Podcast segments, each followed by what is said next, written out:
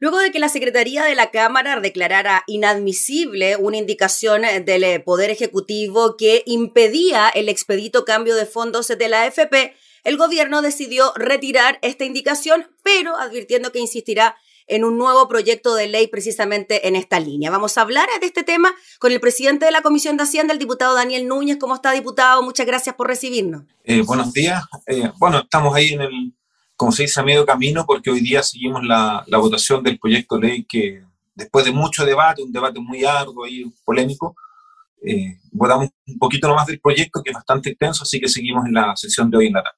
Claro, hay que indicar, diputado Núñez, que este es un proyecto que tiene que ver con el mercado de capitales, las sociedades anónimas, que introduce mayor transparencia a este sistema, ¿no? Y que había sido presentado el año 2015 y ahora, este año, el em, gobierno presidente Piñera había ingresado esta indicación que tenía que ver con el cambio de fondos que podían hacer los afiliados. La pregunta es, diputado, ¿qué tiene que ver el proyecto original con esta indicación que había ingresado el Ejecutivo? Bueno, justamente ese es el punto que estuvimos en la polémica ayer. Hay un proyecto de ley que yo respaldo en la idea y que fue parte de la agenda de probidad del gobierno de la presidenta Michelle Bachelet por los escándalos muy bullados del caso Venta, Soquimich, Ahora mismo, en estos días, se rebajó la multa a Julio Ponce y por el caso Cascada. Bueno, para combatir todos esos delitos de cuello y corbata que se dan en el ámbito privado, se generó un, un proyecto de ley que justamente busca más transparencia en el actor de, en el actuar, perdón, de empresas privadas en los mercados. Y en ese contexto eh, hay muchas normas interesantes, se suben las penas, se aumentan las multas, se establece más responsabilidad de los directorios en el caso de las empresas, eh, y en ese contexto el gobierno puso una indicación que tenía dos partes. Una, eh, regular lo que son los asesores provisionales, por ejemplo, la actividad que realiza la empresa Felices y Forrado, y yo en eso estoy de acuerdo que se regule, se regule de forma ordenada, eh, con las mismas normas que pueden haber en otros sectores privados y escuchando también la opinión de los en este caso incumbente. Un paréntesis, diputado, antes de pasar a la, siguiente patita. En ese caso en, en, particular, desde Felices y Forrado se dice que una de las principales exigencias son las cantidades de UF que deben tener para constituirse y ellos reclaman y dicen que la cantidad de UF que se les solicitan a ellos sería las mismas que, por ejemplo, para la conformación de una FP. ¿Es así? ¿Usted lo ve así también? Mira, yo tengo que estudiar todavía en detalle el tema, lo estamos trabajando con los asesores, pero obviamente las 60.000 UF, que es el tope, es una cifra bastante alta.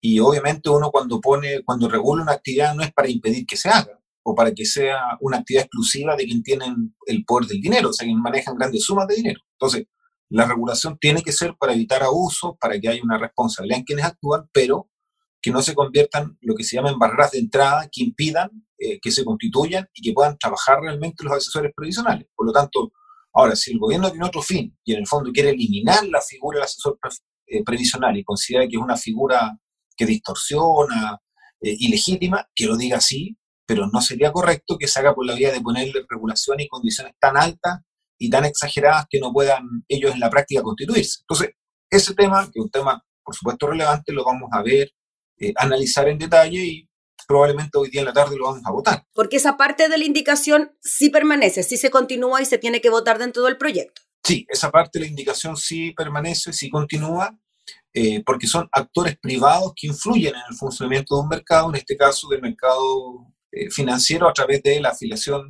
que se pueda producir de los, de la, de los, o sea, a través de las asesorías que ellos entregan a los afiliados del sistema previsional. El problema se produjo, eh, Gabriela, con una indicación del Ejecutivo que no tenía ninguna relación con el proyecto en sí, y era el hecho que se limitaba que un afiliado o afiliada a la FP pudiera cambiarse del fondo A más riesgoso al fondo E menos riesgoso. Eh, y decía que solo el cambio podía ser en fondos adyacentes, mm. en las letras cercanas, o sea, del B al C o, o del B a A, pero no pasar de la E al E, algo que nos parece absolutamente arbitrario, y además se establecía que el plazo para hacer efectivo el cambio, una vez realizado, no era cuatro días, sino que 30 días. Eso en la práctica podía tomar tres meses. Entonces, el sentido que tiene cuando la gente está agobiada por una crisis económica, por una situación de choque como la que hemos vivido, shock, como la que hemos vivido ahora con el coronavirus, la gente obviamente trata de irse del fondo más riesgoso para eh, cuidar sus ahorros provisionales y que no ocurra estas pérdidas que ha tenido la gente. A mí incluso me han, hablado gente y perdido 8 hasta 10 millones de pesos mm. En este año por la crisis del, coronavirus. Entonces, es, lógico que la gente rápidamente busque salir de un fondo riesgoso a uno menos riesgoso y ponerle trabas a ese proceso, alargar el tiempo en que eso se realiza, no tiene ninguna lógica y, y además no tiene nada que ver con el proyecto de ley. Por eso es que yo declaré que esta indicación que limitaba un derecho que tiene el afiliado, como es adherir a un fondo determinado y cambiarse, no era parte de la idea matriz del proyecto y por lo tanto yo las declaraba como no presentadas o inadmisibles. Y incluso le pedí varias veces al ministro de Hacienda, en público y en la reunión, que por favor eh, acogiera este criterio porque no queríamos, eh, como así decirlo, enturbiar el debate de un proyecto de ley que es muy necesario, pero que al tener esa indicación distorsiona y genera una, una incertidumbre, una sensación de nuevos abusos los afiliados al sistema de FP. Así que bueno, lamentablemente después de mucho debate el ministro no nos escuchó, pero al final, dado que habíamos declarado que era inadmisible, la, la retiró un poco, como se dice, se rindió, digamos, ante la prueba de los hechos, pero eh, fue un debate bien polémico, pero bueno, mm. parte del juego democrático y en ese sentido yo valoro mucho que hayamos podido avanzar y que quedara fuera del debate este tema que limitaba el cambio de afiliados de los fondos eh, más riesgosos a los fondos más seguros. Sí, mencionar también, diputado, que la, determinación de que fuese inadmisible, la indicación también fue respaldada por la secretaria de la comisión, ¿no? Que también me imagino, basándose en aspectos bien técnicos, da su opinión al respecto y es lo que finalmente ocurrió, ¿no? Claro, lo que pasa es que esto era bastante indiscutible, Gabriela, porque el mensaje fija claramente los objetivos de un proyecto de ley. Y en el mensaje eh, en ningún minuto estaba contemplado restricciones a eh, los fondos donde un trabajador se puede eh, afiliar, digamos, se puede cambiar, y además eso es parte de una materia que está en debate hoy día incluso en el Senado. El Senado está discutiendo una reforma previsional. Por lo tanto, lo lógico era que ahí estuviera este debate, y por eso yo llamé que esto era un atajo tramposo, porque no se quería hacer el camino legislativo correcto, que era llevar el debate al Senado, después cuando corresponde viniera a la Cámara, sino que se quería meter en un proyecto de otra naturaleza, acortando el camino, pero haciendo trampa, en mi opinión, porque eh, se pone esto en un contexto de que el cambio de un trabajador de un fondo más riesgoso uno menos iba a desestabilizar el mercado financiero. Y la verdad que la, desestabilización y las crisis financieras en el mundo y en Chile tienen otro origen. Entonces, además, traspasarle al trabajador, a la trabajadora, la, la, responsabilidad de provocar desestabilización, inestabilidad o crisis en el mercado financiero porque protege sus ahorros previsionales saliendo de fondos riesgosos y pasando uno menos, me parece a mí que realmente es algo de una patudez y de un algo que no, no corresponde y por eso eh, hice este juicio que al ministro lo molestó tanto. Pero bueno, ese es el problema del ministro, no mío. Sí, eso le iba a decir, que esa era la frase que le había molestado tanto al ministro. Atajo tramposo. Esa fue la frase de la polémica que lo, que lo desestabilizó. Pero bueno, cosas del debate parlamentario. Y dijeron que lo podían llevar a la Comisión de Ética. ¿Cree que pasará algo con eso? Bueno, está en su derecho el diputado Melero que, que si quiere llevarme a la Comisión de Ética, pero la verdad que yo le recordaba que él fue alcalde designado por Pinochet en la municipalidad de Pudahuel. Puede que ahí él hiciera callar al resto y le dijera lo que pueden o no pueden decir. Pero en Chile estamos en democracia, hay libertad de expresión y yo tengo el derecho de expresarme y de catalogar un proyecto de ley de la forma que me parezca eh, más pertinente. Y si él cree que eso es ofensivo, que me lleva a la comisión de ética.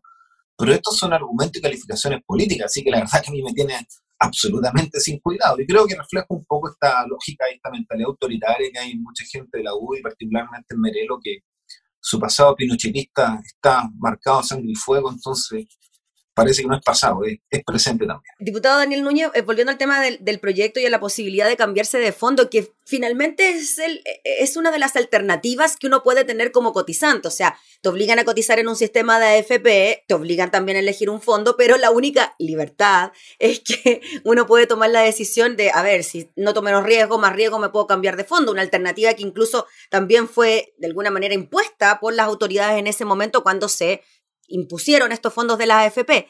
Eso no se podría seguir haciendo si es que el gobierno, como dijo el ministro Briones, pudiese insistir con un proyecto aparte, separado, bajo estas mismas características, porque eso fue lo que dijo en la comisión. Claro, rigor el ministro lo que señaló fue que eh, iba a reiterar esta, este, esta indicación que impide el cambio de los fondos más riesgosos a los menos en otro proyecto de ley. Ahora, ojo, Gabriela, esto fue discutido ya en la Comisión de Trabajo de la Cámara de Diputados en el marco de la reforma previsional de fines del año pasado y fue rechazado en una ocasión.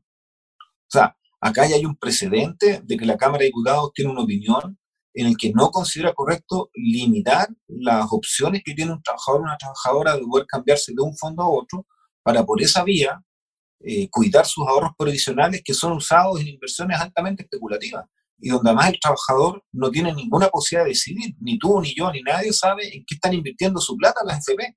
Y el día de mañana nos enteramos simplemente por las pérdidas, pérdidas que van a la cuenta del trabajador, de la trabajadora, pero que no van a las ganancias de la FP que se mantienen en columna. Entonces, frente a situaciones de tanta injusticia, de tanto abuso, de tanto descrédito por algo, tiene tanto apoyo estos proyectos de ley de retiros del 10%, obviamente hay que defender los pocos espacios que tiene el trabajador para cuidar sus ahorros provisionales. Y uno de esos es decir, bueno, frente a una crisis me voy en un periodo de alta rentabilidad y que la economía está estable, pongo mis platas en un fondo más riesgoso, después la saco, pero esa decisión no se la podemos quitar a la gente, que, es lo poco que hay, entre comillas, en un sistema altamente autoritario, donde no hay capacidad del trabajador de, tomar decisiones en qué se invierte en su dinero, y que además está fracasado. Entonces, francamente, pensar que el sistema previsional chileno o las AFP van a funcionar mejor por estas limitaciones, a mi juicio es, es todo lo contrario a lo que espera la gente. Así que bueno, si el gobierno quiere insistir, que insista, pero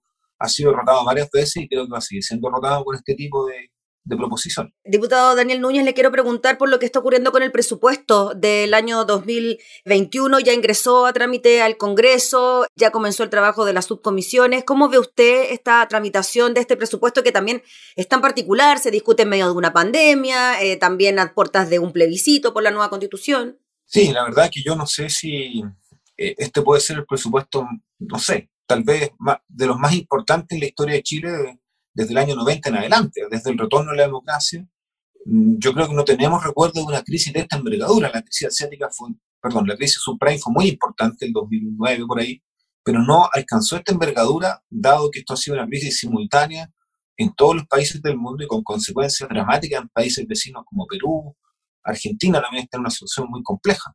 Entonces, es evidente que el rol que tiene el Estado a través del eh, gasto público, el presupuesto de la nación, va a ser aún más importante en otros momentos, tanto desde el punto de vista de los apoyos sociales, para toda la gente que lo está pasando muy mal, de clase media, clase trabajadora, con toda esta crisis, y también desde el punto de vista de las medidas de reactivación de la economía para que de esta manera la crisis se supere en forma rápida y no se alargue eh, de manera innecesaria. Entonces, frente a esta situación, la discusión del presupuesto es clave y yo veo que eh, partió con mucha trampa nuevamente, de parte del gobierno porque nos dieron una cifra que no es real. Mm. El presidente de la República informa en su discurso que el presupuesto crece para el año 2021 comparado con el 2020 en un 9,5%.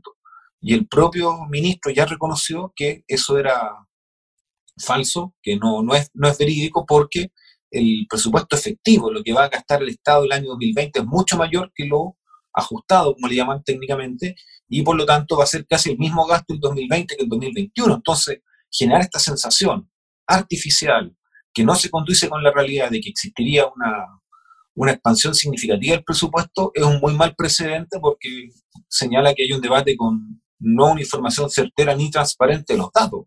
Y si a eso le sumamos que además nos dicen que hubo una, una especie de evaluación de programas sociales y que ahí se recortaron cerca de 1.200 eh, millones de dólares, obviamente genera más incertidumbre porque no sabemos qué se recortó, con qué criterio, eh, y, y, y, puede generar entonces el presupuesto efectos negativos en ámbitos sociales como la cultura y otras actividades que son muy importantes para el país. Diputado, y en cuanto a la inversión, se habló de casi una inversión de un 15% en cuanto a la inversión pública, 14, algo, si es que mal no recuerdo. ¿Eso también estaría condicionado entonces con las cifras de presupuesto, del crecimiento del presupuesto que no serían tal?